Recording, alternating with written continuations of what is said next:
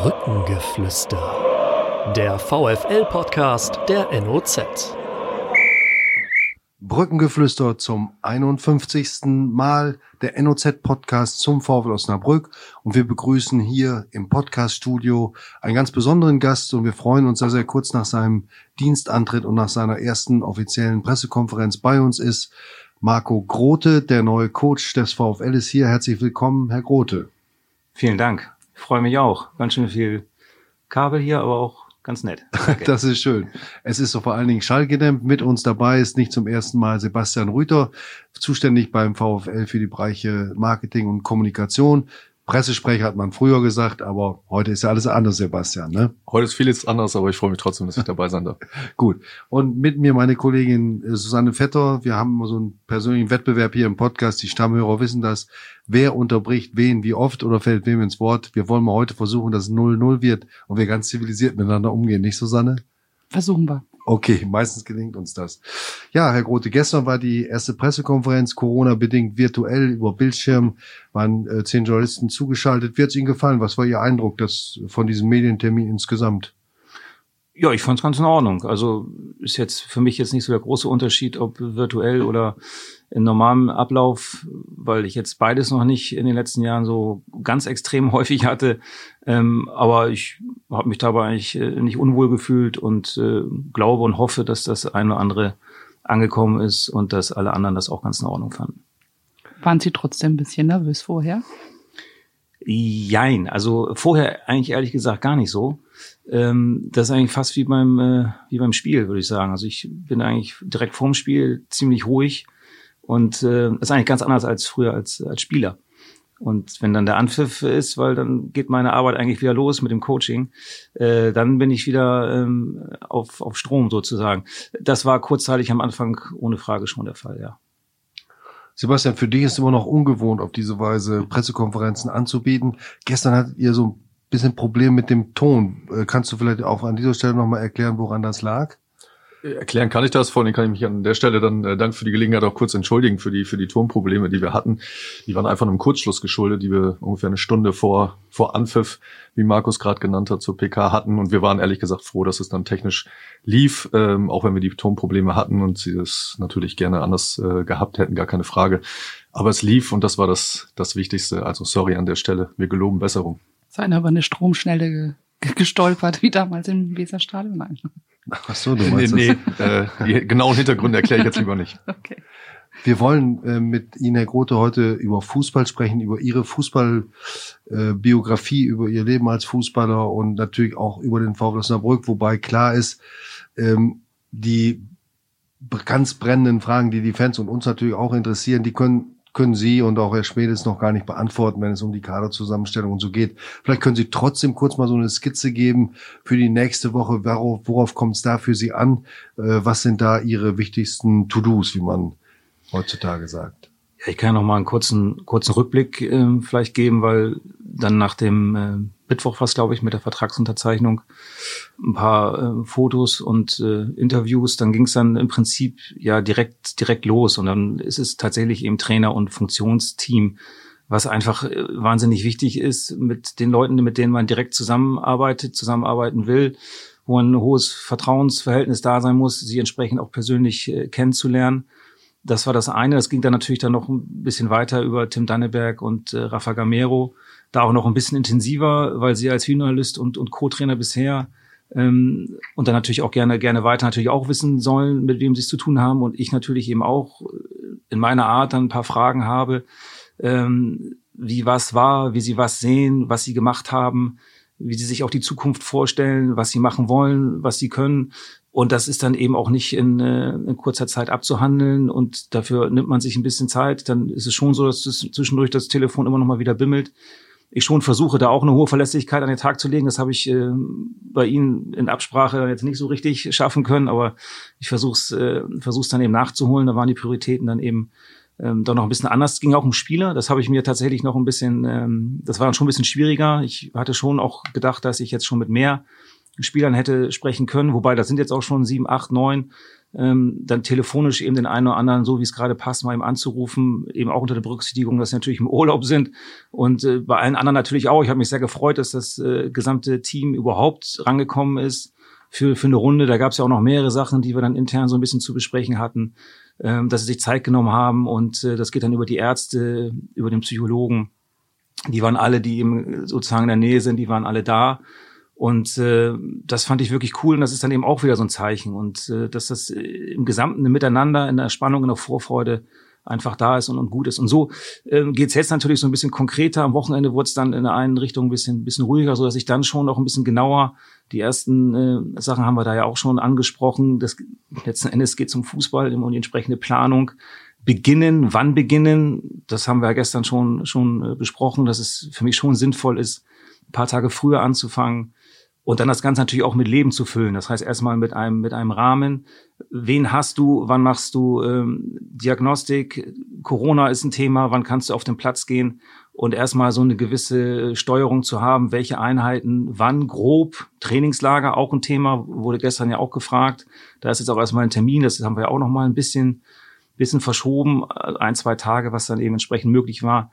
Das muss aber auch wieder passen zu Testspielen da ist natürlich mit der Pokalauslosung auch nochmal, äh, äh, weil da war ein Testspiel gegen Lübeck geplant. Das ist dann wohl jetzt nicht mehr so relevant, wenn man sich im Pokal begegnet. Und so verschiebt sich mal wieder das eine oder andere und muss eben besprochen werden. Und nicht unwesentlicher, ganz im Gegenteil, ist natürlich eben mit Benjamin Schmedes vor allen Dingen ganz viel darüber zu sprechen, äh, mit welchem Spieler äh, beschäftigen wir uns, weil das da natürlich das eine oder andere noch, äh, noch kommen soll, steht, steht außer Frage sich das anzugucken, sich darüber auszutauschen, Informationen auszutauschen, die man sowieso schon hat, die Gespräche zu führen, aber auch bewegte Bilder sich nochmal anzugucken und äh, um dann einen gewissen Eindruck zu haben und auch in der Richtung schon mal das einmal Gespräch zu führen, sowohl er als auch meiner einer. Ja, so, ich weiß nicht, ob ich jetzt was vergessen habe, aber so als Skizze, glaube ich, reicht das vielleicht mhm. erstmal. Sie haben gesagt, dass Sie ein bisschen früher starten wollen, also erster Achter, und dass es aus mhm. Ihrer Sicht Sinn macht. Können Sie es vielleicht mal ganz kurz noch erläutern? Liegt es daran, dass Sie schon so kräftig mit den Hufen scharren und Ihren Dienst antreten wollen? Oder da müssen wir gleich morgen anfangen ne? oder, oder jetzt gleich direkt. ähm, Werden die Spieler wahrscheinlich begeistert. Ja, genau, das muss ich ja auch berücksichtigen. Das ist, es, deswegen war es ein bisschen Kompromiss. Also ähm, das eine ist, dass ich schon weiß, ähm, dass natürlich das eine wahnsinnig anstrengende Saison war für den VfL, mit, mit allem drum und dran, für viele andere Menschen natürlich auch. Das hängt natürlich auch mit Corona zusammen. Die Spannung geht ja dadurch, dass du nicht spielst, die geht ja nicht weg. Dann hast du noch mal so eine gewisse Vorbereitungszeit, dann bist du im Abstiegskampf, dann schaffst du das am vorletzten, äh, am vorletzten Spieltag und dann fällt eben wahnsinnig viel von dir ab und dann ist das äh, sowohl körperlich als auch mental äh, super anstrengend gewesen. Deswegen ist das auch eine sensible Sache im Urlaub, dann jetzt irgendwie zu sagen, ja, komm mal eben her und lass uns mal eben drei Stunden quatschen und und dies und das. Also es muss schon alles auch irgendwo, denke ich, äh, zueinander passen. Aber ähm, der nächste Aspekt ist dann eben die nächste äh, die nächste Saison. Und da ist die Planung natürlich so mit dem Start im September und der vor allen Dingen nicht vorhandenen Winterpause, ähm, dass die Vorbereitungszeit ja im Prinzip noch mal ein Stück weit wichtiger ist. Und dann kommt dann eben so, so ein neuer um die Ecke, den man noch nicht kennt, den auch alle noch nicht, vielleicht dann der andere schon mal mit ihm gesprochen hat, aber sonst noch nicht großartig kennen kann. Und ich eben auch Abläufe beziehungsweise alle Personen noch nicht. Und dann muss sich das eine oder andere so ein bisschen einspielen. Und dann denke ich schon, dass dann jede Stunde, jede Minute, jeder Tag einfach nochmal wertvoll sind um das hinzubekommen. Und ich bin auch ehrlich, ich laufe ungern Dinge hinterher. Ich habe es dann lieber schon ein bisschen vor mir, kann es planen, kann es vorbereiten. Wenn dann in irgendeiner Form nachher ähm, irgendwas ist, was, was vielleicht äh, dann wieder uns Luft geben kann, dann können wir sie uns immer noch nehmen. Schwierig wird es, wenn wir die gar nicht, äh, die Möglichkeit dazu gar nicht haben. Und so ist der Faktor Zeit eigentlich insgesamt äh, eben am relevantesten und äh, zu berücksichtigen bei der Geschichte. Wenn wir nochmal gucken auf die auf die Auswahl der Spieler. Es ist ja so, dass Benjamin Schmedes, der die Kaderplanung zusammen mit Daniel Thun gemacht hat, aber wohl federführend auch war, ähm, vor allen Dingen so zwei Beuteschemata hatte. Das eine waren Spieler, die ein bisschen unterbewertet waren, denen er aber nochmal zutraute, richtig zuzulegen. Das hat geklappt. Beispiel, Prototyp wäre David Blacher vielleicht oder oder auch Uli Tafferzow, der lange gebraucht hat, bis er dann äh, in die zwei, in der zweiten Liga ankam. Und natürlich hat Benjamin Schmiedes aus seiner äh, ganzen äh, Tätigkeit vor der Arbeit beim VfL genau gewusst, wo junge Spieler sind, die entwicklungsfähig sind. Der Markt an jungen Talenten, an jungen Spielern ist ja riesengroß und die Kunst besteht eben darin, den zu picken, der diesen nächsten Schritt äh, machen kann. Deckt sich das so ein bisschen mit Ihren Grundprinzipien, dass das dann auch in der Mannschaft eine entsprechende Mischung ist? Genau, wir brauchen eine Ausgewogenheit. Ich kann ja auch nachher über den Fußball inhaltlich sprechen und dass ich gerne auch äh, offensive Gedanken hege. Am Ende muss das trotzdem natürlich auch mit der Defensive passen. Also es geht ja darum, dass wir Spiele gewinnen und äh, da müssen wir halt den optimalen Weg für den VfL finden. Genauso ist das eben auch in der Mannschaftszusammenstellung. Nur mit, äh, mit Fusis werden wir nicht weit kommen. Wir brauchen auch die Spieler, die Mentalität mitbringen, die eine Zweikampfstärke mitbringen. Wichtige ähm, Aspekte wären für mich jetzt vor allem auch nochmal Physis und, äh, und Tempo ähm, Qualität ist ein Punkt, Entwicklung aber natürlich auch. Und äh, ich glaube, dass es zwangsläufig eben so ist, dass äh, an diesem Standort hier du dich eben auch um, um Spieler kümmerst, die eventuell diese zweite Chance wollen, unbedingt suchen und man sie ihnen geben kann. Und andererseits natürlich eben auch jüngere Spieler, ähm, die eben auch ein hohes Maß an Entwicklung noch, äh, noch vor sich haben und die man dann dementsprechend auch begleiten kann. Kennen Sie aus den Spielen mit der U19 noch einige Spieler des VfL, die jetzt im Kader sind? Der VfL hatte ja letzte Saison sechs, sechs, äh, sieben Spieler im weitesten Sinne äh, aus der eigenen Jugend im Kader. Also mir ist jetzt vor allen Dingen noch der äh, Spieler, der jetzt hochkommt in Erinnerung, weil wir im Winter ein Testspiel gemacht haben äh, bei uns auf dem Kunstrasen in Bremen gegen VfL, Traoré. Und mhm. äh, ich kann mich noch gut erinnern, wie er von der linken Seite nach innen gezogen ist und äh, den Ball oben rechts im Winkel versenkt hat. Das Spiel ging 3-3 aus. Also ich habe über die Jahre haben wir regelmäßig entweder in den Ligen gegeneinander gespielt, beziehungsweise auch immer wieder Testspiele gemacht so dass äh, auch Klaas oder ähm, oder Möller ähm, mir schon noch äh, immer noch mal wieder ein Begriff sind. Mhm, klar.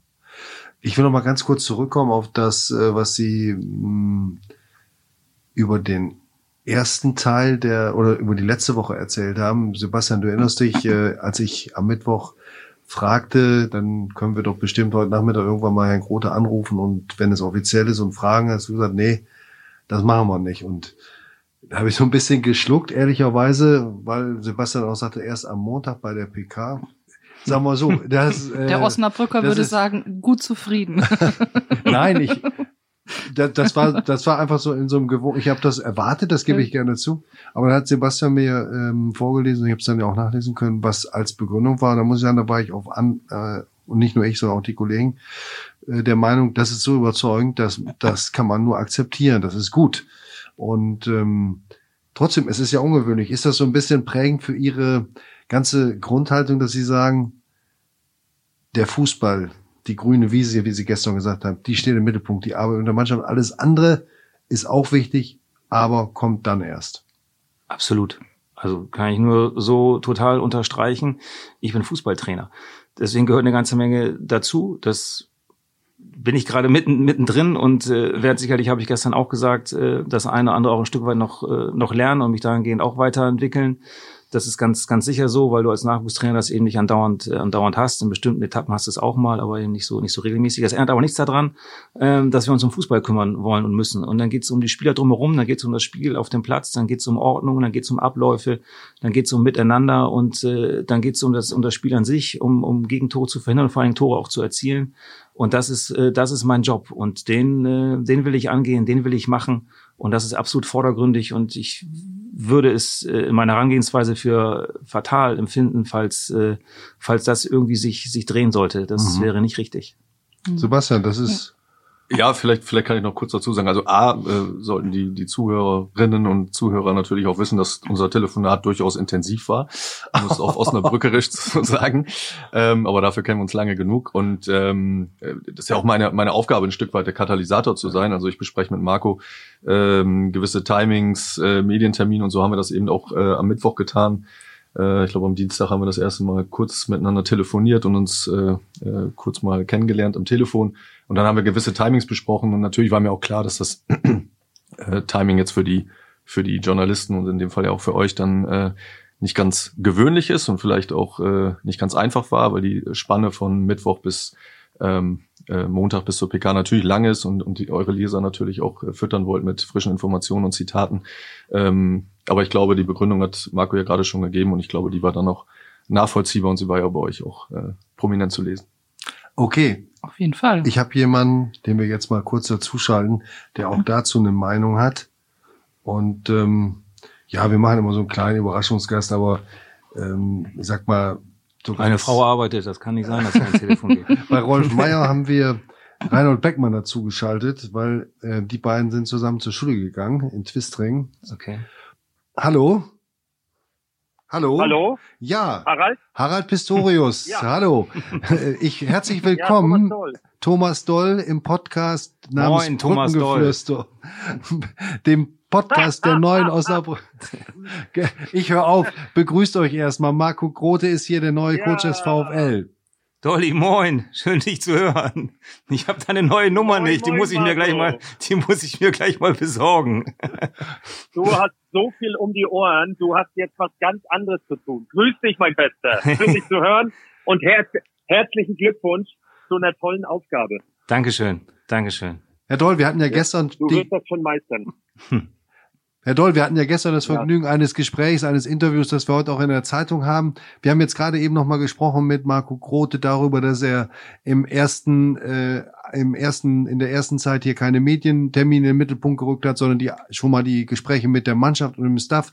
Als äh, äh gestern, als wir darüber sprachen, da haben Sie sich sofort erinnern, dass Sie so ähnlich gehandelt haben, als Sie beim HSV-Cheftrainer wurden von einem Tag auf den anderen.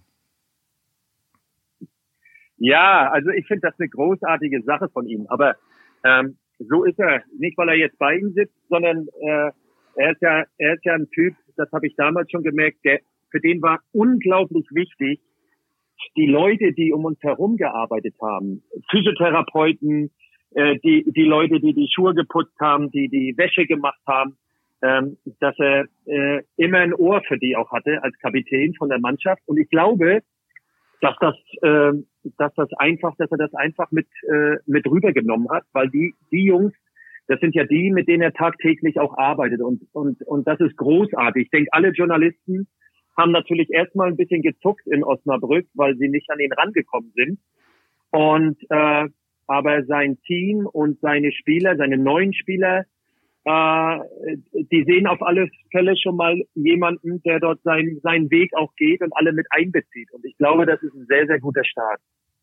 Und jetzt, wenn wir auf mich zurückkommen, ich bin ja nicht so wichtig heute, äh, ich habe mal so eine ähnliche Situation gehabt. Und zwar bin ich irgendwie, habe ich Samstagabend einen Anruf bekommen und dann äh, ist das ganz schnell gegangen und dann war Sonntag, war natürlich dann die Hölle los. Und äh, ich habe mich dann ein bisschen zurückgezogen, bin zu meinen Eltern nach Heide gefahren und hatte, glaube ich, 68 Anrufe. Und alle Zeitungen in Hamburg, äh, da brennt ja auch dann immer der Baum, was so die Medien anbelangt. Und ich wollte auch, so wie Marco, den ersten Kontakt haben mit den Spielern dann morgens um 8.30 Uhr hatten wir, glaube ich, unser Meeting. Und ich wollte nicht, dass die schon alles aus der Zeitung erfahren, ne, wie ich ticke. Und ich denke, bei Marco ist das das Gleiche, dass sich jeder erstmal ein Bild macht und die wichtigsten Ansprechpartner sind dann die Leute, mit denen er ab, ich weiß nicht, gestern hat er wahrscheinlich oder ein paar Tage vorher schon angefangen. Das sind die, das ist der Staff und das sind natürlich die Jungs. Man nimmt ja auch immer mal ein bisschen was ja. mit von dem einen oder anderen. Und wenn der äh, um, ums Menschliche, um den, äh, um den Umgang mit, äh, mit den Leuten drumherum. Von, die wollen was, die wollen was von mir. Wir wollen vor allen Dingen äh, gemeinsam etwas. Mhm. Ich, ich, ich will auch was von ihnen. Ich, ich brauche sie. Wir brauchen uns einander. Also und dann ist das natürlich auch ein mhm. Faktor, den man äh, auch, wenn man selber vielleicht das schon sowieso ein Stück weit in sich drin hat oder eine gewisse gewisse Überzeugung, trotzdem natürlich auch nochmal, wo man bei bestimmten Leuten eben auch gucken kann wie sie es machen. Dafür habe ich ja auch ein paar Jahre eben gespielt und bei anderen gucken können. Und wenn man dann natürlich äh, jemanden als Trainer hat, der, ähm, der eine ganze Menge erreicht hat als, als Spieler und trotzdem sich in vielen Situationen eben überhaupt nicht äh, wichtig nimmt, sondern eben genauso ähm, sich um, um alles Mögliche äh, kümmert und eben auch äh, zuhört und, und ein Ohr hat und das eben auch äh, entsprechend lebt, das ist natürlich immer noch mal so ein, so ein Hinweis, mhm. äh, dass das schon eine ganz, äh, ganz gute Richtung sein kann. Und das äh, hast du ja entsprechend ja. auch äh, auch immer so äh, so gelebt. Wo bist du eigentlich ja, jetzt gerade?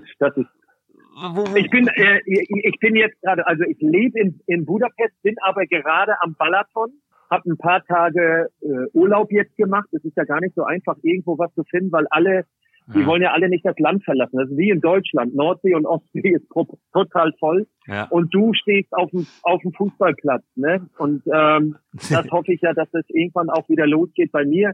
Ja. Das ist eine, groß, eine großartige Aufgabe, ist das. Du hast jetzt äh, klasse Arbeit geleistet im, im, im Nachwuchsbereich und jetzt, jetzt geht die Post nochmal ab. Das ist doch schön. Ich finde das großartig. Ja, danke, ja. danke dir. Ich, äh, ich, ich freue mich auch drauf.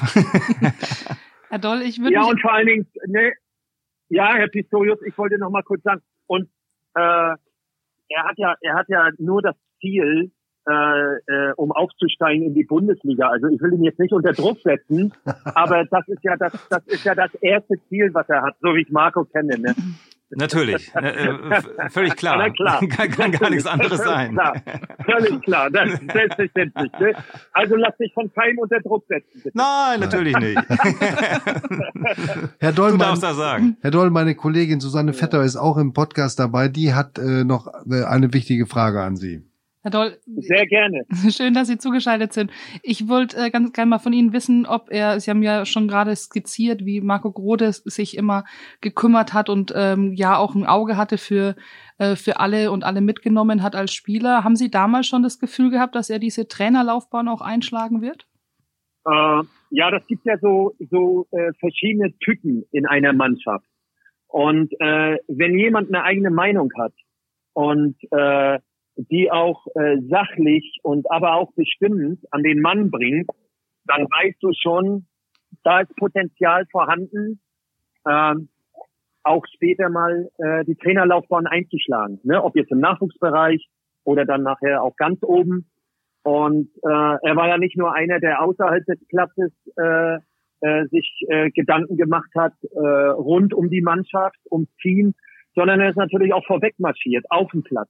Ne, hat sich nicht geschont, hat seine Meinung gesagt, hat auch mal wachgerüttelt in der Halbzeitpause. Also man darf das auch nicht unterschätzen, ne? wenn er jetzt äh, so viele Gespräche führt und und äh, alle mit ins Boot nimmt. Erwartet natürlich auch auch auch viel dann von den Jungs, das ist ganz klar.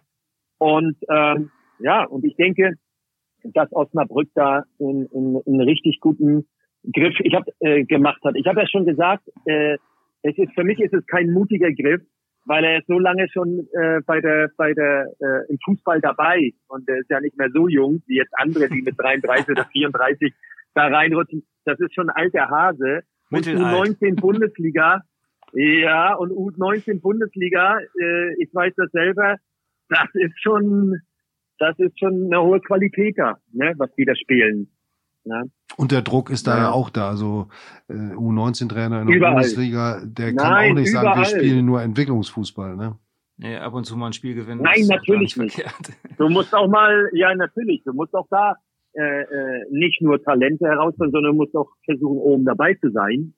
Und äh, ja, schön wäre es natürlich, weil ich kann mich erinnern, Osnabrück hat ein wunderbares Stadion dass irgendwann auch die Fans natürlich wieder äh, da sind, weil das gibt natürlich noch einen Schuss dann mehr und gerade dann äh, als neuer Trainer wäre das natürlich schön, wenn dann die, wenn dann die Bude da brennt. Das ist schon ein bisschen was anderes als vor leeren Rängen zu spielen.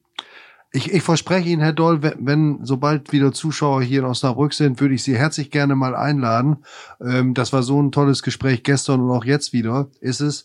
Ähm, und dann wäre das doch schön, wenn Sie Marco, Ihrem ehemaligen Spieler, da mal zuschauen, wenn er hier ein gutes Heimspiel coacht.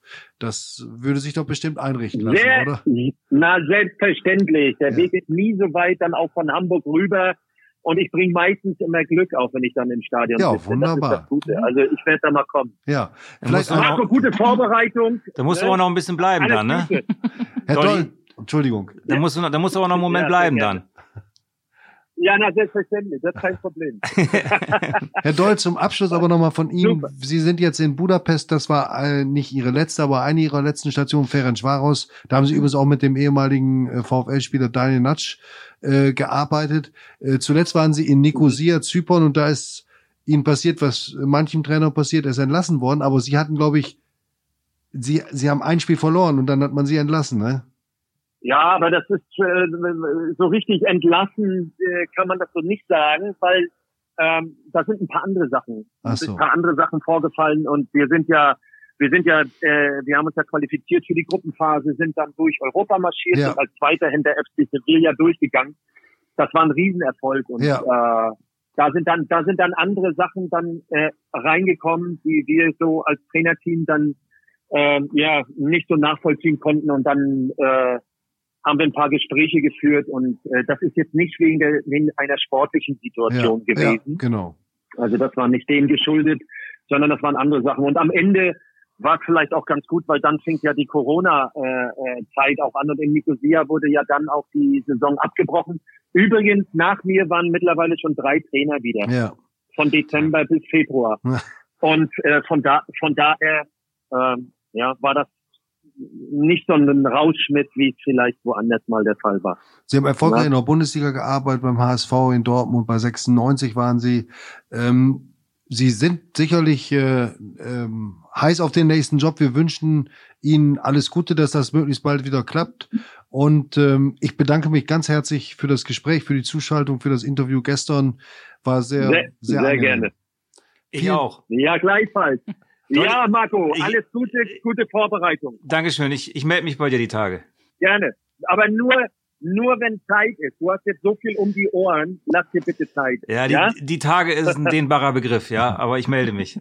Ah, ja ich weiß. Genau. Alles klar. Also, alles Gute, ne? Beste Grüße, danke, Herr. Doll. Danke.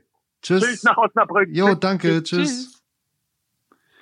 Ein ganz feiner Mensch, auch im Vorgespräch äh, sehr interessiert und Genau deswegen habe ich das gerade auch nochmal äh, auch noch mal gesagt, es zeichnet ihn tatsächlich aus. Also mal abgesehen davon, äh, dass es ein unglaublich guter Fußballer war, da brauche ich aber nicht viel, viel zu sagen. Und äh, wenn du das auf diesem Level natürlich auch richtig gut gespielt hast, dann müssen wir auch nicht drum rumreden, sind die Voraussetzungen natürlich diesen anschließenden Anführungszeichen, ist ein anderer Beruf, aber die Voraussetzungen erstmal, die rein theoretischen Voraussetzungen sind natürlich ist ja keine keine Garantie dann. Die sind natürlich dann auch gut äh, guter Trainer werden zu können, was man daraus macht, ist dann immer noch eine, eine andere Schiene. Aber ähm, er war natürlich auch fachlich äh, fachlich gut. Aber was ihn eben tatsächlich ausgezeichnet hat, und ich hatte ja schon das Vergnügen, äh, eine Zeit lang vorher mit ihm beim HSV auch zusammen trainieren zu dürfen. Ich als der, der von den Amateuren kam, er als dann schon mehr oder weniger am, am ein Star war er. er, war- er, war, er war ein absoluter Top, äh, Topstar, aber er war natürlich dann beim HSV ganz am Ende, als ich da noch mit reingeschnuppert habe, war er schon äh, immer mal wieder verletzt, nicht mehr so, hat nicht mehr so oft gespielt. Aber ich habe mit ihm ja vor allen Dingen sonntags morgens mal mit ihm trainieren dürfen im Spielersatztraining, habe ich letztens schon mal irgendwo gesagt. Vier gegen vier oder drei gegen drei gegen Thomas Doll war auch, als er dann schon ein paar Tage älter war und nicht mehr der allerfitteste, war kein Geschenk. Also das äh, das kann man sich vielleicht ungefähr vorstellen, weil er echt ein unglaublich guter Fußballer war. Aber was ich eigentlich sagen wollte, ist eben tatsächlich das, äh, was Sie auch gerade gesagt haben, ist ein äh, Funskerl, ganz einfach. Ein, ein wirklich feiner, feiner Mensch. Und ich habe sehr, sehr gerne mit ihm äh, zusammengearbeitet und Trainer, äh, Kapitän. Wir haben halt wahnsinnig viel miteinander auch, auch zu tun gehabt. Und das hat mir sehr viel, sehr viel Spaß gemacht. Und so wie ich das ähm, gelesen habe mal oder rausgehört habe, ist äh, er auch einer gewesen, der sie dazu animiert hat oder ja, wo sie gedacht haben, mm, der könnte ein Vorbild vielleicht auch sein, diesen Weg auch mal zu gehen. Des Trainers. Ja, also ein direktes Vorbild äh, habe ich jetzt in dem Sinne jetzt wirklich nicht nicht gehabt, aber natürlich habe ich ja gerade auch versucht, äh, habe ich bei Dolly auch ein bisschen was mitgenommen. Das ist äh, das ist auf alle Fälle der Fall. Aber ich habe eigentlich äh, tatsächlich für äh, für mich im Laufe der Jahre, das ist so ein, auch so ein Prozess gewesen, Stück für Stück immer mehr festgestellt, ähm, dass ich auch als als Spieler äh, mit meinen Qualitäten vielleicht noch etwas mehr hätte erreichen können, aber auf alle Fälle auch äh, nicht der Talent, also Thomas Doll und meiner, einer uns trennen dann eben äh, Welten. Ähm, und ähm, dass ich dann eben schon in meinem Bereich sicherlich das auch ganz, ganz gut machen konnte. Aber für ganz oben äh, dauerhaft ist das dann schon mit meinem Talent dann eher äh, ein Stück weit schwierig. Also wäre schwieriger äh, ge- geworden. Aber das Spiel an sich, das ist ja auch mal so ein, äh, so ein Punkt. Und irgendwie, irgendwo mit, mit bestimmten Aspekten, ich habe sowieso schon, das hat Dolly ja eben gerade auch gesagt, ähm, schon immer auch eine Meinung gehabt und das finde ich auch, auch richtig und, äh, und wichtig in, in der Sache, im Spiel und im Drumherum. Und ähm, die wurde dann ja auch, auch auch gehört, je nachdem, äh, wie man sie dann eben auch äußert, dann machst du dir natürlich auch Gedanken, wie kann das äh, das eine zum anderen dann dann passen, so dass das eigentlich ein Prozess war, äh, dann zu sagen, dann auch schon zur aktiven Zeit, das will ich auf alle Fälle noch mal genauer kennenlernen. Und so war eigentlich der Antrieb, äh, dass ich relativ schnell dann auch die Trainerscheine bis hoch zur A-Lizenz, das habe ich innerhalb von eineinhalb Jahren, glaube ich, damals gemacht. Da hat Dolly zum Beispiel mich auch immer drin unterstützt. Ich habe, glaube ich, sogar die äh, A-Lizenz-Teil, das war damals noch unterteilt. Den ersten Teil haben wir sogar zusammen gemacht. Also ähm, jo, wir waren sogar beim Trainerschein auch noch, äh, auch noch zusammen. Ähm, und ähm, ja, das ist ja auch nicht immer selbstverständlich, weil das hieß natürlich auch wiederum, ist auch ein hohes Maß an Vertrauen. Ähm, Kapitän hin oder her oder, oder alter Mann in der, in der U23, aber da, da war ich auch die Woche beim äh, beim, beim Trainerschein und nicht auf dem Trainingsplatz, wobei er war ja auch nicht da. Aber äh, und äh, ähm, ja, so ist es eigentlich eher ein Prozess äh, gewesen. Dann nimmst du von dem einen oder anderen, das, das wird jeder Trainer dann eben auch sagen, auch immer wieder was, äh, was mit. So ein direktes äh, Vorbild oder so, so, so, so ein richtiger, das würde ich jetzt sagen, wäre jetzt, wäre jetzt zu viel. Wir springen noch mal ganz zurück in äh, Bitte. Weil, weil jeder einfach, Ja, auch, ja, ja. weil jeder einfach auch ein Stück weit dann anders ist. Und ich habe auch schon immer, mir auch schon immer klar war, dass ich, äh, ähm, dass ich, also jetzt nicht völlig anders bin, aber dass ich einfach einen, äh, einfach einen anderen, äh, anderen Tick wahrscheinlich dann einfach auch habe und ähm, da eben auch jetzt nie danach gestrebt habe äh, zu sein, wie irgendjemand anders ist. Ähm, Vorbild hatte ich jetzt auch nicht gemeint, dass sie ihm nacheifern, sondern jemand, der ihnen einen Schub gegeben So hat, sozusagen, so einen Impuls, nur, genau, ja, Äh, dass man das jetzt, äh, dass man diesen Weg vielleicht auch einschlagen könnte und Also von den- dem man vielleicht ein paar Sachen auch dann mitgenommen hat. Und Ja, dann stimmt's. Hm. ähm, Sie sind dann ja nach dem Trainerschein in Hamburg mit Stefan Böger nach Lübeck gegangen. Ja. Das war ja sicherlich insoweit äh, ein ganz wichtiger Punkt, weil ähm, Ihre aktive Laufbahn war zu Ende. Sie mussten äh, Geld verdienen für Ihre Familie, mussten irgendwas was arbeiten auch. Ne? Ist ja eine ganz normale Situation. Und äh, dann gab es diese Chance im Trainergeschäft den ersten, den zweiten Schritt zu machen. Richtig großen Schritt sicherlich. Was wäre denn gewesen, wenn sich diese Tür nicht geöffnet hätte und Sie, was würden Sie dann heute, was würden Sie dann heute machen? Hätten Sie eine berufliche Alternative damals gehabt? Sie sind Sportfachwirt, also Ja. Sportmanagement. Ja, da gab es ja schon sowieso schon in meinem Leben immer so ein paar Aspekte. Also durchaus so, dass ich schon mal ein paar auf die Nase gefallen bin. Also ich, ich war als Spieler nicht mehr gut genug. Ich bin als Jugendspieler bei Werder Bremen schon mal aussortiert worden und dann kann man eben auch sagen, so ganz übel ist der Weg danach dann eben zumindest ein bisschen im Profibereich beim HSV und auch nicht äh, gewesen. Als Trainer war ich, war ich auch schon raus. Also die, die Lübecker Nummer ist dann eben tatsächlich über Stefan äh, Böger entstanden, der vorher mein Trainer beim HSV war, der mich da auch hingeholt hat. Ein ganz anderer Typ als, äh, als Thomas Doll. Dennoch eben in seiner Art auch ein, auch ein guter Trainer. Und ähm, eben Assistenten gesucht hat. Ich hatte noch Vertrag beim, äh, beim, beim HSV. Es war dann eben die Frage, eben, was machst du noch? Meine Knie, die, die knacken jetzt dementsprechend, äh, wenn ich hier länger sitze, äh, geben die ein kleines Konzert ab. Also die, die Nummer war dann schon auch äh, grenzwertig, so dass natürlich der Sprung in den Trainerberuf dann irgendwann logisch war. Und dann ist eben die Frage, wo und was. Beim HSV war es nicht konkret. Lübeck war dann eben die äh, total passende Geschichte auch mit, äh, mit Stefan. Danach war es ähm, tatsächlich eine Zeit lang schwieriger und ich habe mich dann in andere Sachen gestürzt. Also ich habe beim Landessportbund gearbeitet, ich habe äh, Trainerausbildung vorgenommen, ich habe Kindersportprojekt aus dem Süden Deutschlands im Norden vorangetrieben, aufgebaut. Ja, Mhm. ähm, das hat mir wahnsinnig viel äh, Spaß gemacht. Das ist eine coole Geschichte, weil es inzwischen im norddeutschen Raum ziemlich fest verankert ist. Als ich damals angefangen habe, kannte es, kan- kannte es im Prinzip kein Mensch, außer die die in, einer, in den Uni- Universitäten im Studium damit Entspricht konfrontiert das wurden. dem, Sebastian, was Stefan Wessels hier in Osnabrück macht? Ja, Genau, also wir haben uns kurz dazu ausgetauscht, ja auch äh, in Bezug auf euren Artikel und äh, genau, also es ist vergleichbar mit dem, was, was Stefan hier macht mit der mit der Barkost, also Stefan Wessels aus dem Leistungszentrum. Genau, das ist das gleiche Prinzip. Genau, so sieht's aus. Und ähm, ja, das hat mir wahnsinnig viel Freude gemacht und äh, das war eine gute Geschichte. Ich war da im Prinzip tatsächlich, weil, weil ich schon auch immer, das meine ich so mit ein bisschen anders ticken. Ich äh, bin auch nicht zwingend für alles zu haben und habe dann eben auch eine gewisse Überzeugung, wenn ich im Fußball äh, bleibe, das war damals auch meine Sache, dann muss es auch muss es für mich auch Sinn machen. Jetzt einfach nur irgendwo machte für mich eben keinen Sinn. Die Möglichkeit hätte ich schon gehabt und so war ich im Prinzip dann eigentlich auch schon raus. Also ich ich habe zwei Jahre lang äh, ja ganz was ganz was anderes äh, ganz was anderes gemacht und das wäre jederzeit wieder denkbar. Also Quereinstieg als äh, als Lehrer. Ich habe im Prinzip dort ja beim Landessportbund als Lehrer dann ähm, dann AGs geleitet und äh, und gearbeitet, Ballschule. Bis im Fußball hatte ich immer noch über ein paar Scouting-Aufträge oder bei der VDV. So hatte ich das nie ganz aus dem äh, aus dem Blick verloren. Aber ich habe eigentlich nicht mehr zwingend gedacht, dass ich äh, dass ich nochmal wieder zurückkehre. Und so würde ich mir ehrlich gesagt, ein paar Kopfbälle waren in meiner Karriere dabei, ehrlich gesagt auch eine ganze Menge, aber so richtig auf die Rübe gefallen bin ich nicht. Ich würde mir da jetzt nicht, äh, könnte mir da schon auch, auch noch mal ein paar andere Sachen im, im Leben äh, vorstellen. Ähm, und ich, ich fand es schon halt immer wichtig, deswegen habe ich immer verschiedene Sachen gemacht, äh, vielseitig sich aufzustellen, sowohl im Beruf als, äh, als Trainer als auch, als auch sonst. Du brauchst immer, das ist ja auch etwas, was man auch Jugendspielern immer wieder mit auf den Weg gibt, dieser große Traum, dann unbedingt Fußballprofi zu werden. Ähm, und dann klappt es dann eben doch nicht und das kommt ziemlich häufig eben vor, bei den meisten kommt das vor, äh, du brauchst einen Plan B und du kannst das, was du machst, trotzdem für dich entsprechend auch nutzen in deinem, äh, in deinem Leben. Das heißt nicht, dass das einzige, alleinige ist, äh, tatsächlich im Fußball Geld zu verdienen, sondern es gibt dann eben auch immer noch, äh, immer noch andere Sachen. Gibt keine Garantie, dass ich, ähm, dass ich im Fußball dahin komme, wo ich jetzt, äh, wo ich jetzt gerade bin. Und ähm, dennoch übe ich diesen Beruf mit großer Überzeugung, sehr viel Leidenschaft und sehr, sehr gerne aus. Sie haben dann in Lübeck, wenn wir bei der Zeit bleiben, ähm, ein Spiel gecoacht als Cheftrainer, als Interimstrainer und ausgerechnet das, was gegen, war gegen VfL Osnabrück. Erinnern Sie sich da noch dran? Ja, klar. Kann ich mich dran erinnern, weil es nicht keine ganz einfache Woche war, weil ähm, da gab es die letzte, das waren die letzten Wochen, Monate beim, beim VfB Lübeck.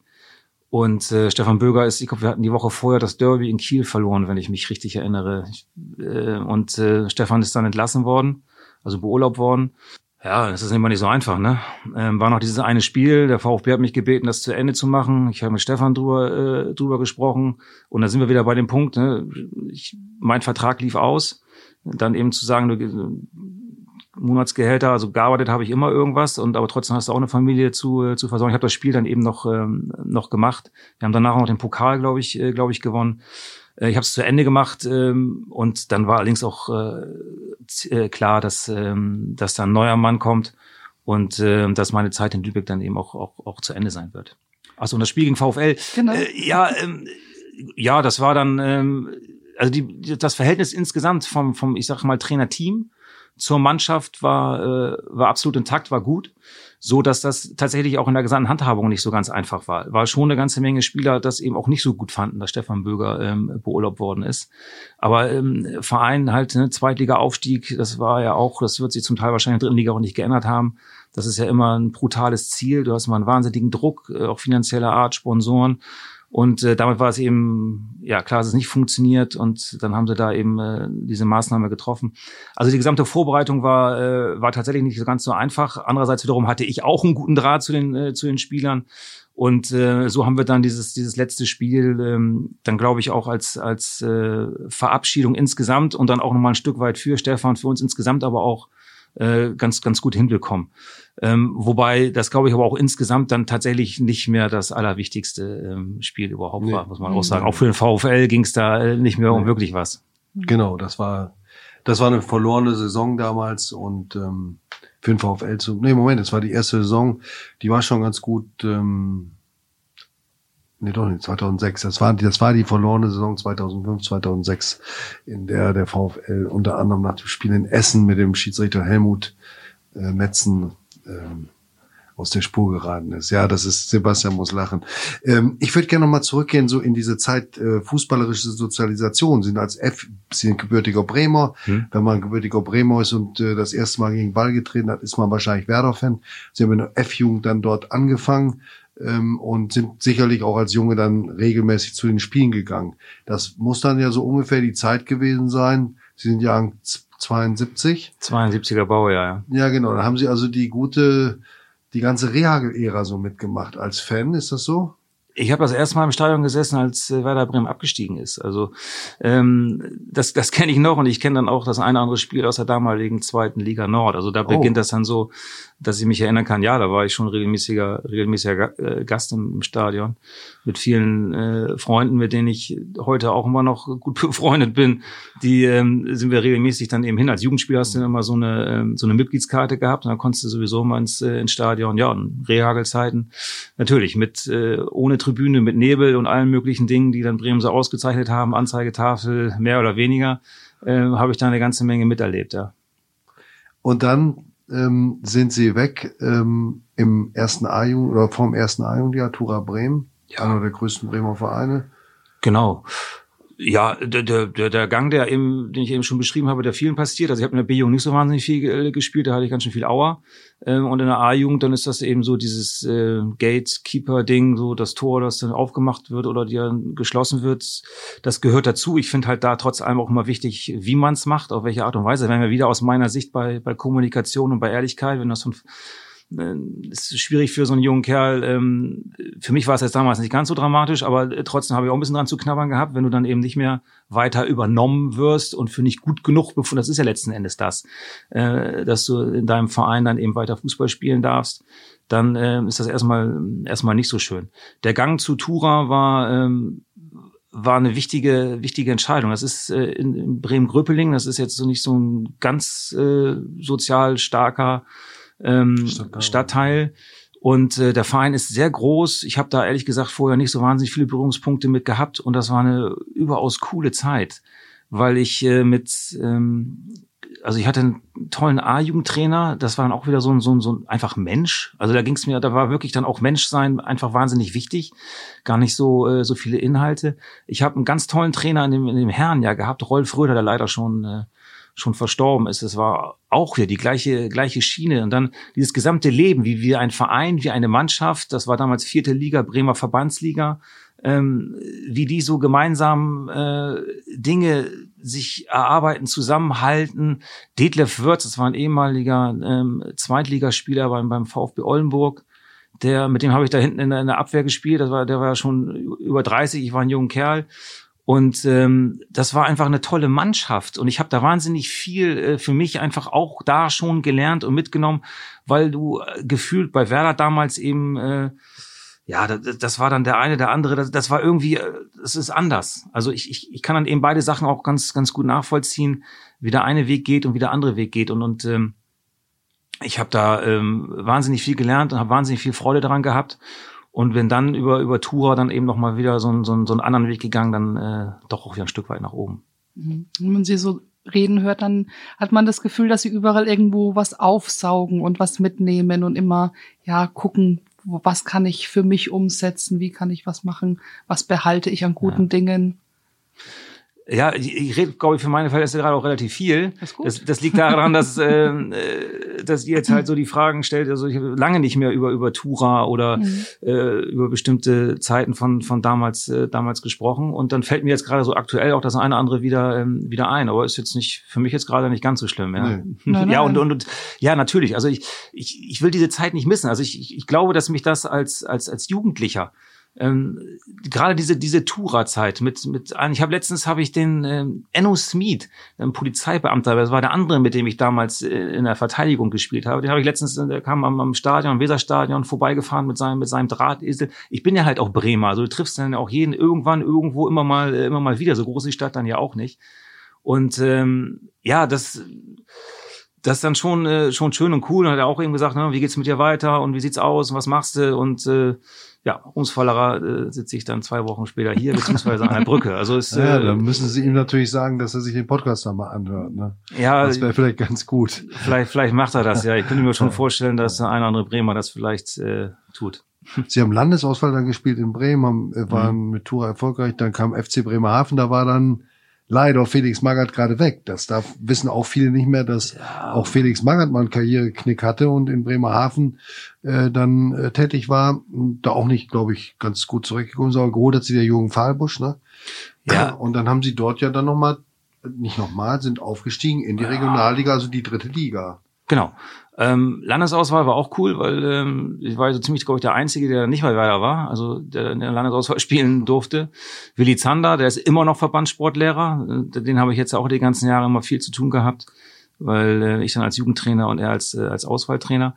Ähm, und ähm, ja, es, es, es ging dann nochmal nach, äh, nach Bremerhaven. Felix Magath war sogar noch Trainer, ähm, als, als er mich da, also er hat mich im Prinzip dahin geholt, ohne dass ich jetzt großartig mit ihm gesprochen habe weil da war noch gar nicht klar, dass er, dass er geht. Aber der FC Bremerhaven hat in dem Jahr die Aufstiegsrunde nicht erfolgreich bestritten. Jürgen Fahlbusch wurde dann, äh, den ich auch immer noch mal wieder treffe, bei LTS Bremerhaven, war dann noch jahrelang äh, aktiv, ist dann sein Nachfolger geworden. Der damalige Manager und vor allem der Präsident Bernd Günther, die haben mich dann da eigentlich, äh, eigentlich hingeholt. Und wir sind dann im ersten Jahr in die dritte Liga aufgestiegen. Und Bremerhaven war, ja, war dann so ein bisschen die zweite Kraft hinter, ähm, hinter Werder. Bernd Günther hat da eine ganze Menge äh, investiert mit verschiedenen äh, verschiedenen Leuten, so dass da auch jedes Jahr äh, eine ganze Menge äh, Spieler immer wieder neu mit dazu kam. Für mich sehr prägend in der Zeit war auch ein Jörg Wawczyniak. Waffel. Ähm, Waffel, genau, Waffel, Waffel, ähm, mit dem habe ich äh, sehr eng, das wäre jetzt wieder einer, wo wir sagen, da habe ich eine ganze Menge aufgesaugt, war auch kurzzeitig Trainer eine Zeit lang ich fand ihn, der war für mich zum Beispiel auch in vielen Dingen dann auch inhaltlich sehr prägend. Der war seiner Zeit voraus. Der hat viele, viele Aspekte. Wir, wir haben damals haben wir noch mit Libro gespielt, zwei Manndeckern, der hat einfach stumpf den Libro mal weggenommen. Und dann standen dann äh, Frank Meissner, mit dem ich damals zusammen gespielt habe, und meine einer da oder wer auch immer es gerade war. Und dann, äh, das war auch erstmal ein Gewöhnungsprozess. Das waren so die, die ersten Schritte, auch, auch in bestimmten, die jetzt eigentlich völlig normal sind, auch im Offensivspiel ähm, so dieses äh, Fallen lassen, dann nennt man es abkippen. Jetzt reden wir so viel von gegenläufigen Bewegungen. Ich habe da, ähm, also inhaltlich hat er äh, schon eine ganze Menge guter Ideen gehabt. Christian Brandt, mit dem ich jetzt mhm. bei nochmal wieder zusammengearbeitet habe, der hier auch ja, aus der Gegend und hier ja auch seine Vergangenheit Jugend, hat. Ja. Mit dem habe ich damals auch da zusammen gespielt ja, ich bin dann auch eine Zeit lang da äh, da geblieben, weil ich mich grundsätzlich auch wohlgefühlt habe. Ich habe in der Zeit meine meine Berufsausbildung gemacht ja, und ohne Frage, in, in vielerlei Dingen, positiv wie negativ, äh, habe ich auch da eine ganze Menge aufgesaugt, ja. Gegen VfL gab es zwei Niederlagen. 4-0 zu Hause am Zolli. Wenn wir die jetzt aber alle, wenn wir die jetzt alle, wenn wir die jetzt alle aufzählen, ja auf, nein, alles gut, aber alles gut. Wir, wir kommen ja bestimmt auch gerne nochmal zu dem, äh, zu dem 0 zu 7. Das ja, ist natürlich. ja, ja klar, logisch. Ich kann aber mir, zu dem, zu, ja. bei dem, das war das Hinspiel, das 0 zu 4. Ja. Für, für alle, die es vielleicht nicht mehr ganz genau wissen, äh, das war die Saison unter Werner Biskup mit den Hannoveranen und Matze Giesel, Frank Hartmann, Carsten Suhrmann. Und der VfL ging als äh, Topfavorit dann in die Winterpause, hatte da das vorletzte Spiel am Zolli 4-0 gewonnen. Und das Rückspiel, weiß nicht, können Sie sich daran erinnern, dass ja. das ein ganz besonderes war für Osnabrück? Es war auch ein wichtiges. Es ja. ging auch darum, möglichst hoch gegen uns zu Genau. Kommen. Und das haben wir natürlich auch mitbekommen. Also wir sind, wir waren, glaube ich, waren wir schon abgestiegen? Ich weiß es nicht mehr genau. Also wir hatten irgendwie ein paar Wochen vorher, habe ich übrigens äh, den Kollegen Ukro noch mal ein bisschen auf die Füße getreten. Da war, glaube ich, noch ein, da war noch in Emden, da ja. haben wir den noch mal ein bisschen in die Suppe gespuckt. Aber das war eigentlich genau. klar, dass es von unserer Qualität her, wir waren im Hinspiel völlig chancenlos auf dem, auf dem Zolli. Äh, so eine schlechte Mannschaft hatten wir nicht. Da waren ja dann, aber letzten Endes hat das für den VfL äh, überhaupt nicht, äh, überhaupt nicht gereicht. Aber es ging halt darum hier, dass der VfL hochgewinnen äh, musste. Mhm. Und da, da würde ich auch wieder sagen, wäre auch wieder eine treibende Kraft. Ähm, das, äh, das ist natürlich wieder etwa alles gut könnt gerne aufsteigen und ihr könnt uns auch gerne die Hütte äh, vollhauen, aber dafür müsst ihr schon einiges, einiges tun. Also freiwillig gehe ich hier jetzt nicht, äh, nicht beiseite. Mhm. Und ähm, wir haben uns dann schon eben auch äh, versucht, einfach zu, zu wehren. So ist es in Anführungszeichen mit einer Riesenstimmung und mit allem drum und dran ein nur 3 mhm. zu 0, ja, ja. 3 zu 0 geworden. Aber ich glaube, es hat am Ende aber, aber Nee, es war, es war eigentlich das entscheidende Spiel, in dem der VfL den Aufstieg vorspielte. Das war der vorletzte Spieltag. Es gab das Rennen mit dem VfB Lübeck. Hätte ich mir besser nichts gesagt. es gab das Rennen mit dem VfB Lübeck. Die meisten werden sich erinnern an den letzten Spieltag. Der VfL musste äh, zum VfB Oldenburg. Ah, ja. Und äh, die Lübecker hatten TuS Heusdorf das war damals der abgeschlagene Tabellenletzte, da war dieses Projekt äh, gescheitert und die waren, äh, war kein, überhaupt kein ernstzunehmender Gegner. Und der VfL ging ein Plus in das Tor Plus in das Spiel gegen äh, Bremerhaven am vorletzten Spieltag. Und die, die Lübeck hat eine schwere Aufgabe gegen Lüneburg und gewann dann 6 zu 2. Das war so ein Schock. Da kamen auch immer die Zwischenstände an an dem Tag. Und ähm, ja, dem VfL hat dieses 3-0 letztlich den Aufstieg gekostet. Denn wenn sie da ein bisschen, aber gut, es ist Komm, jetzt müssen wir aufpassen. Wir müssen ja genau. Jetzt müssen wir kommen wir zum jetzt kommen wir zum 7-0, ja, weil dann, äh, dann genau. Dann hören wir auch auf. Also, wir wollen sie nicht ärgern, aber nee, ich meine die, die, den Anteil der Geschichte muss ich natürlich sagen, habe ich jetzt nicht so wahnsinnig auf dem äh, ja, auf dem Schirm okay, gehabt.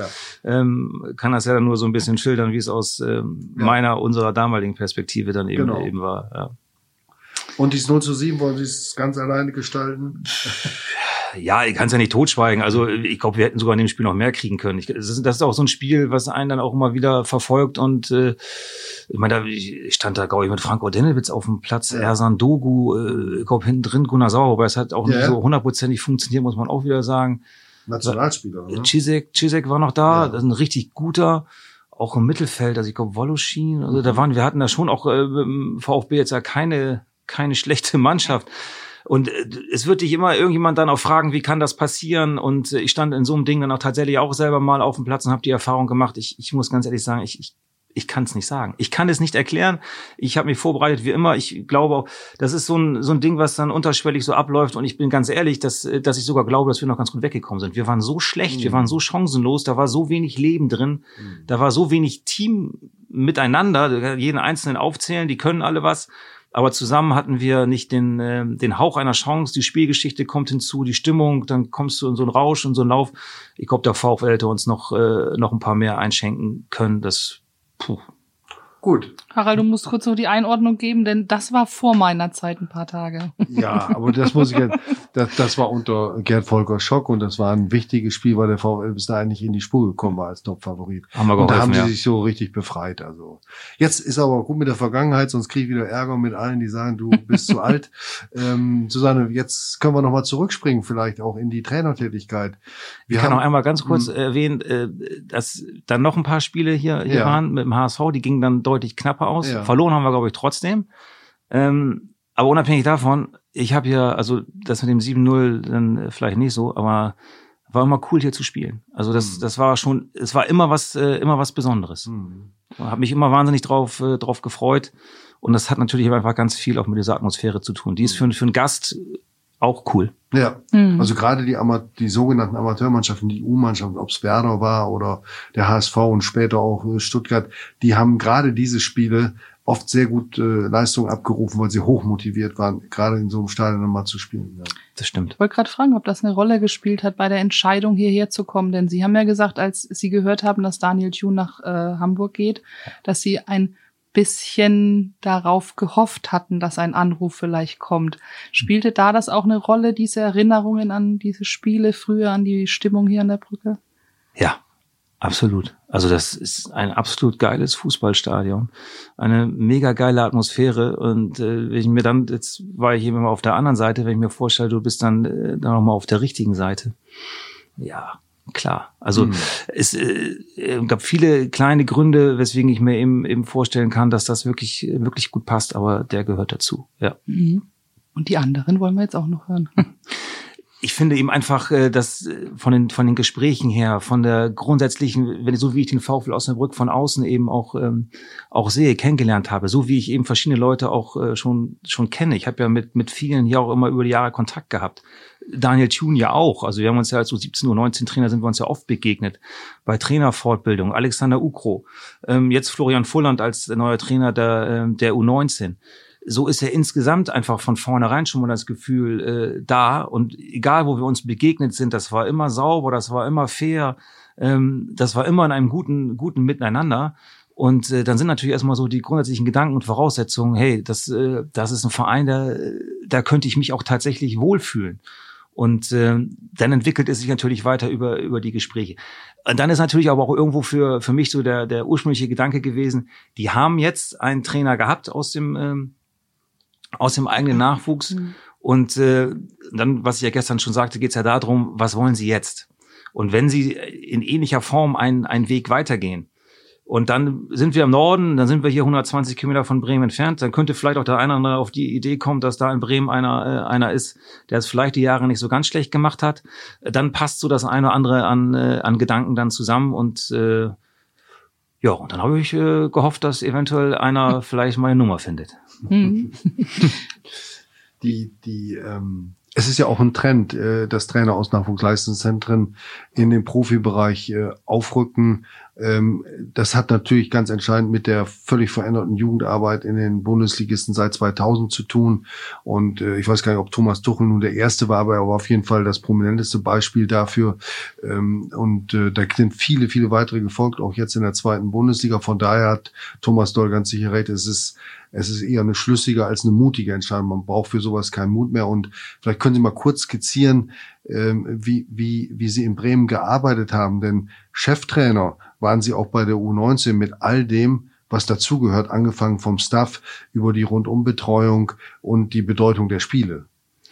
Ja, genau. Also ähm, das ist tatsächlich tatsächlich so. Ich ähm, bin da schon seit ein paar Jahren, definiere mich auch, äh, auch so. Du hast im Nachwuchs natürlich noch den, äh, den Unterschied dahingehend, ähm, dass du gerade am Übergang noch eine ganze Menge Leute hast, äh, die da immer noch wieder mit, mitsprechen aus dem Profibereich, ähm, Direktoren, sportliche Leiter. Das ist natürlich immer noch so, so ein Punkt, weil du natürlich tatsächlich dann eben in erster Linie um, um Spielerausbildung geht, aber alles andere ist äh, tatsächlich eben auch in der in der Richtung. Und ähm, ja, ich habe auch, ich habe da ganz normal äh, zwei, zwei Co-Trainer gehabt, die das nebenamtlich gemacht haben. Wir haben für das Nachwuchsleistungszentrum äh, Sportpsychologen äh, gehabt, Athletiktrainer, Physiotherapeut, Physiotherapeutin. Also auch, auch da sind die Abläufe, die Absprachen, die sind, äh, die sind sehr, ähm, sehr identisch und äh, glaube ich nicht, äh, nicht anders. Was diesen Weg angeht, ist da eben tatsächlich dann auch, auch normal. ist natürlich immer noch mal ein bisschen einfacher, wenn du, wenn du intern das dann äh, hast oder, oder machst. Bezieht sich zum Beispiel auf Thomas, Thomas Tuchel. Deswegen gibt's, glaube ich, wisst ihr besser, noch eine ganze Menge andere Beispiele, wo es auch extern äh, gut funktioniert und ich auch wirklich keinen Grund wüsste, was, was dagegen spricht. Weil am, äh, am Ende, und das bezieht sich jetzt auch gerade auf mich, wie lange machst du was, wie viel Erfahrung hast du, und das auf der Pike, von der Pike auf zu lernen. Und das, das kann ich mal wirklich für mich in Anspruch nehmen, das ein paar Jahre gemacht zu haben, ist, glaube ich, alles andere als, als schädlich. Ähm, und das, was dann vielleicht ein Stück weit anders äh, ist, das Spiel ändert sich nicht. Das hängt dann auch immer wieder mit, äh, mit den Menschen zu, zusammen, auf die ich mich sowieso immer neu einstellen muss. Klar muss ich berücksichtigen, dass es noch ein paar andere Kriterien gibt, die einen zu was bewegen. Also im, im Jugendbereich geht es in erster Linie darum, dass ich Profifußballer werde. In dem Fall sind sie es. Und ähm, das ist sicherlich etwas, worauf ich mich äh, dann einstellen muss und was, was zum Teil anders ist. Aber habe ich ja gestern auch schon gesagt, was einen und sicherlich mich auch nicht komplett ändern, äh, ändern würde in meiner Herangehensweise. Mhm. mhm. Sie haben gerade davon gesprochen, dass Sie da zwei Co-Trainer hatten. Jetzt, äh, wenn wir mal durchrechnen beim VfL Osnabrück, ähm, da haben Sie ja vorhin gesagt, Sie haben auch mit Videoassistenten schon gesprochen mit Rafael Gamero. Sie haben schon mit äh, Tim Danneberg gesprochen. Das ist jetzt, ähm, ähm, ja, Rolf Meyer gehört noch zum Staff äh, der Athletiktrainer, aber eine Planstelle ist da noch eigentlich frei, denn Merlin Polzin ist ja mit Daniel Thun zum HSV gegangen. Ähm, haben Sie da schon drüber gesprochen, wie Sie die besetzen wollen oder ob Sie die besetzen wollen? Wir haben da schon drüber gesprochen. Ja. Und wir sprechen auch immer noch drüber. Ähm, das machen wir jetzt die, äh, die nächsten Tage nochmal äh, verstärkter. Ja, da ist eine Stelle offen und also das denke ich schon. Und äh, ich glaube, da ist Benjamin Schmidt auch der gleichen Meinung, soweit wir uns bisher ausgetauscht haben. Erstens ging es jetzt darum, tatsächlich alle, die da sind, kennenzulernen und ihnen auch deutlich zu machen. Und das ist auch meine völlige Überzeugung dass ich äh, das vielleicht auch ein Stück weit anders angehe. Ich habe da sehr viel, sehr gute Erfahrungen gemacht, sehr eng in diesem Team, Teams zusammen zu, äh, zu arbeiten. Und das möchte ich gerne dann eben auch äh, mit den Bestehenden hier. Und dann auch ein Stück weit übergreifend. Ich bin jetzt nicht so der große Freund davon zu sagen, du machst nur das und du machst nur das. Jeder hat seine, äh, natürlich auch seine Stärken, die soll er auch einbringen. Aber ich äh, bin schon eher ein Freund davon, dass, äh, dass alle auch untereinander voneinander profitieren. Deswegen gibt es da für mich jetzt so nicht die zwingende Rollenverteilung äh, Haupt-Co, Neben-Co oder wie auch immer man das, äh, das nennt. Das wird auf alle Fälle nicht der Fall sein. Aber es macht natürlich in der Anzahl als auch in der inhaltlichen Gestaltung durchaus Sinn, da noch jemanden äh, mit dazu zu holen. Aber genau diesen inhaltlichen Punkt, den äh, wollen wir noch mal uns genauer durch den Kopf gehen lassen, für wen was dann äh, da passen kann. Und dann denke ich schon, äh, dass da noch jemand dazukommen wird. Mhm.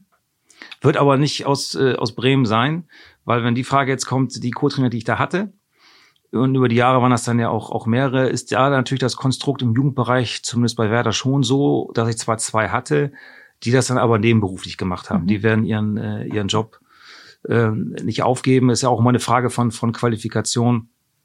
Also da wird's, äh, falls da jemand drauf spekuliert, wird's, wird's keiner von sein. Okay, wir haben schon überzogen, Sebastian. Ich hoffe, du hast nicht deshalb mich eben so leicht streng angesehen. Äh, überhaupt nicht. Ich habe total interessiert zugehört, auch den, den kurzen, aber sehr interessanten Ausflug in die Vergangenheit. Ich habe übrigens mitgenommen, äh, immer mit Beteiligung von Markus Grote gewinnt der VfL Osnabrück. Das ist ein gutes Omen für die, für die Zukunft offensichtlich. Ähm, nee, wir haben auch noch, glaube ich, noch ein bisschen Luft. Der nächste Termin ist erst heute Nachmittag. Gut, so lange machen wir jetzt nicht, aber es ist trotzdem schon Brückengeflüster in, in rekordverdächtiger Länge geworden. Aber jetzt machen wir einen Cut, denn äh, wir wollen jetzt auch dafür sorgen, dass Marco Grote mit einem guten Gefühl hier rausgeht äh, und dann auch gerne wiederkommt. Ich fand's wirklich gut und ich glaube, es ist gar nicht so schlecht, äh, wenn man einen Trainer, einen Fußballtrainer, einen Fußballer und auch ein bisschen einen Menschen kennenlernen will, einfach ein bisschen zu erzählen über das, was war, denn über das, was kommt. Da können wir alle nur in den Kaffeesatz gucken oder spekulieren. Äh, wenn der Ball rollt, werden wir auch da die Fachgespräche intensivieren, wenn Sie dabei sind. Und ich bedanke mich ganz herzlich, Sebastian. Du hast das mit eingeladen. Vielen Dank dafür und die gute, äh, das gute Coaching. Mir fällt gerade noch einer ja. ein. Ja, wenn wir los. Osnabrück sind, fällt mir gerade noch einer ein. Den habe ich überhaupt noch gar nicht, gar nicht erwähnt. Ne? Es gibt eine Osnabrücker Legende, oder? Heiko Flottmann ist eine. Ist eine Naja, klar, Heiko Flottmann ist, Oh. ist, ist, so- ist, wir beiden äh, haben zusammen im Ju Kreisjugendsportgericht gesessen. Seitdem kennen wir uns seit über 40 Jahren. Na, 40, ja, doch, doch, doch, 40 Jahre.